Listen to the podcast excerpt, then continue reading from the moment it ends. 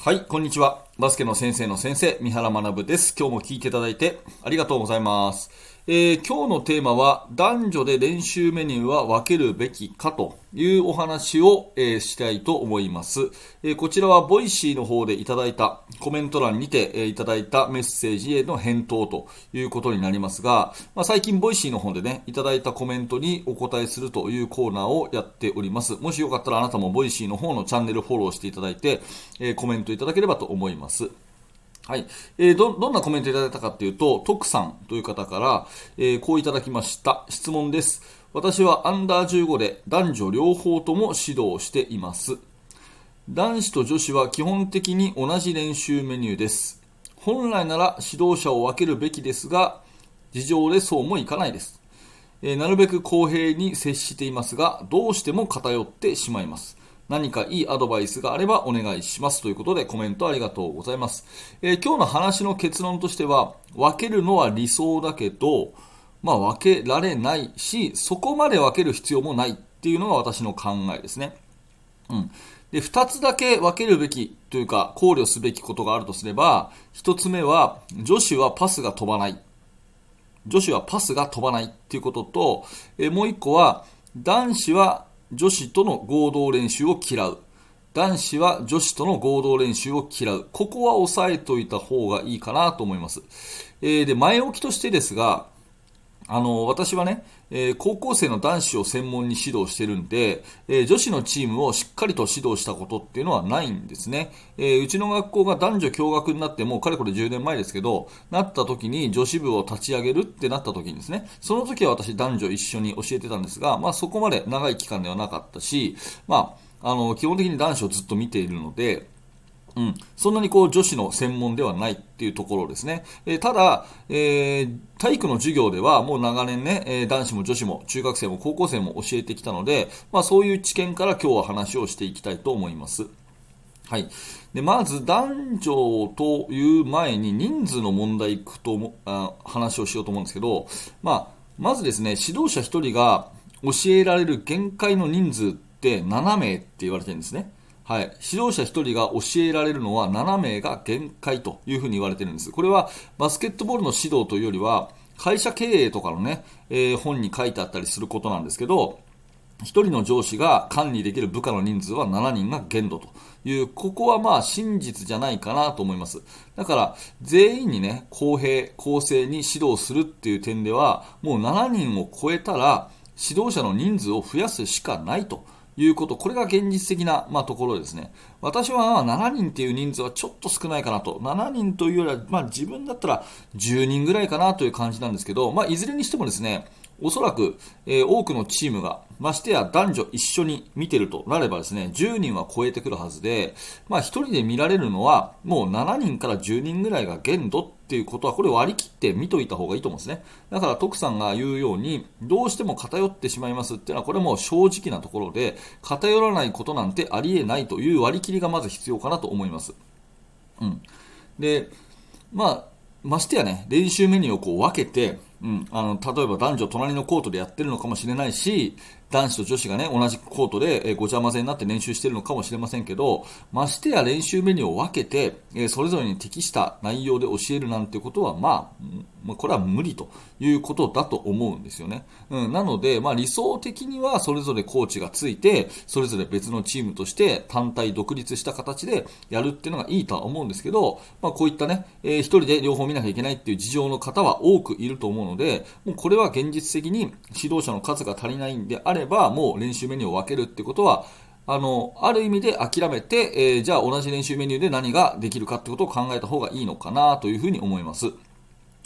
で、バスケットボールのね、え競技的なことだけ考えても、あんまり分けなくていいってことが言えると思うんですね。っていうのは、ルールが全く同じですよね。男子と女子ってルール同じですよね。基本的に全く一緒と。ファールも一緒で、トラベリングも一緒で、ね、3秒オーバータイムも一緒じゃないですか。っていうことを考えたら、練習メニューを分ける必要もないと。ルール的になんか違うんだったらね、えー、違う練習しなきゃいけないかもしれないけど、全くルールが同じである以上、同じ練習でも問題はないはずだということも言えると思います。まあ、唯一違うのはボールの大きさだけなんで、えー、ボールの大きさだけ間違えないで練習していけば、まあ全然いいんじゃないかなというふうに思いますね。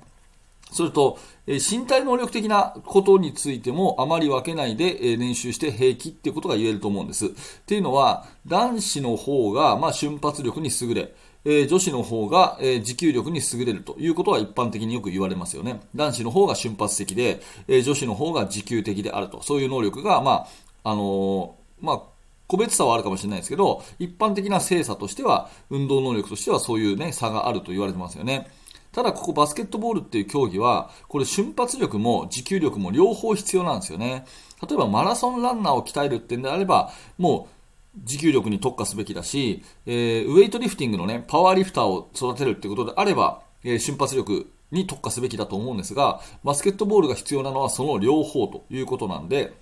うんまあ、両方をトレーニングしておけば、えー、どちらかの練習は男子に、どちらかの練習は女子に効果があるっていうよりは、どっちも鍛えられるって練習がほとんどなので、まあ、こういう点でもですね、ルール的にも、それから体力特性的にも、バスケットボールっていう競技そのものは別に男女共通でいいということが言えます。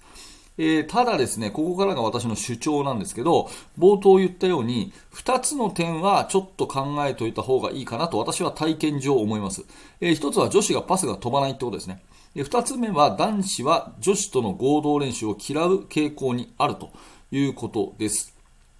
で、1個目の女子はパスが飛ばないなんですけど、これはまあ筋力の問題で、あの、まあ賛否は置いといてね、両手のシュートで女子は両手でシュート打つじゃないですか。あれと同じことで、要は片手じゃ届かないから両手で打たせてるっていう意味じゃないですか、あれって。うん。それと同じことで、パスが遠い距離、まああの、7メートル以上のね、長いパスって飛ばないんですよね、基本的にね。うん。例えば速攻で前に味方が走ってるから、ショルダーパスでピャッと投げるとかね。うん、それから逆サイド、右から左への大きなオーバーヘッドパスとか、こういうのはあんま飛ばないんですよ。うん。で、飛ばないからこそ、そこに飛ばせるっていう発想が全然ないんで、えー、女子の方が、なんか攻撃の選択肢が、あの、狭いのかなっていうふうに思います。なんでそこは まあ練習をさせて、男子よりも遠いパスを飛ぶ練習を意識的にさせてですね、えー、まあそこで体験させておいて鍛えておくべきかなと。逆に言うと、遠くにパスができる女子のプレイヤーっていうだけで、まあ、小学校、中学校であればなおさらね、それだけで大きな武器になるのかなというふうに思います。ね、えー、普通だったら飛ばないところにビュンって投げられる選手ってね、それだけですごくこう、技術的に魅力ですよね。だからそこはなんか女子も鍛えておくと、大きなメリットが男子以上にあるのかなと。男子はもう誰でもね、なんかこう、体育の授業でも、あの、力ある子はビュンってこう、思いっきりロングパス投げたりしますよね。だけど女子はほとんどないんで、まあそういうロングパス系の練習は、あえてやっとくと取り分が大きいんじゃないかなっていうのは思います。はい。それともう一個ね、男子は女子との合同練習を嫌うっていうことなんですけど、まあ、例えば5対5のゲームを男子対女子でやったりしますよね。まあ、同じチームで混ざってもいいんですけど、とにかく男女混合でバスケットしたとするじゃないですか。で、どっちが上手くなるかっていうと、明らかにこれ女子の方なんですよね。うん。まあ、身体能力がやっぱり男子の方が高いので、それに慣れていくと女子が上手くなるっていうことは、これは確実に言えると思います。ただなんかこう、精神的な面というか、まあ心の内で何を考えてるかはわかりませんが、男子の生徒は女子とやるとですね、やっぱり遠慮するんですよね。うん。全力を尽くしてプレーするっていうことで、初めて、えー、体の面でも心の面でも負荷がかかって練習効果って上がると思うんですけど、この全力を出し切らない練習になるんですね。男子と女子が一緒にやると。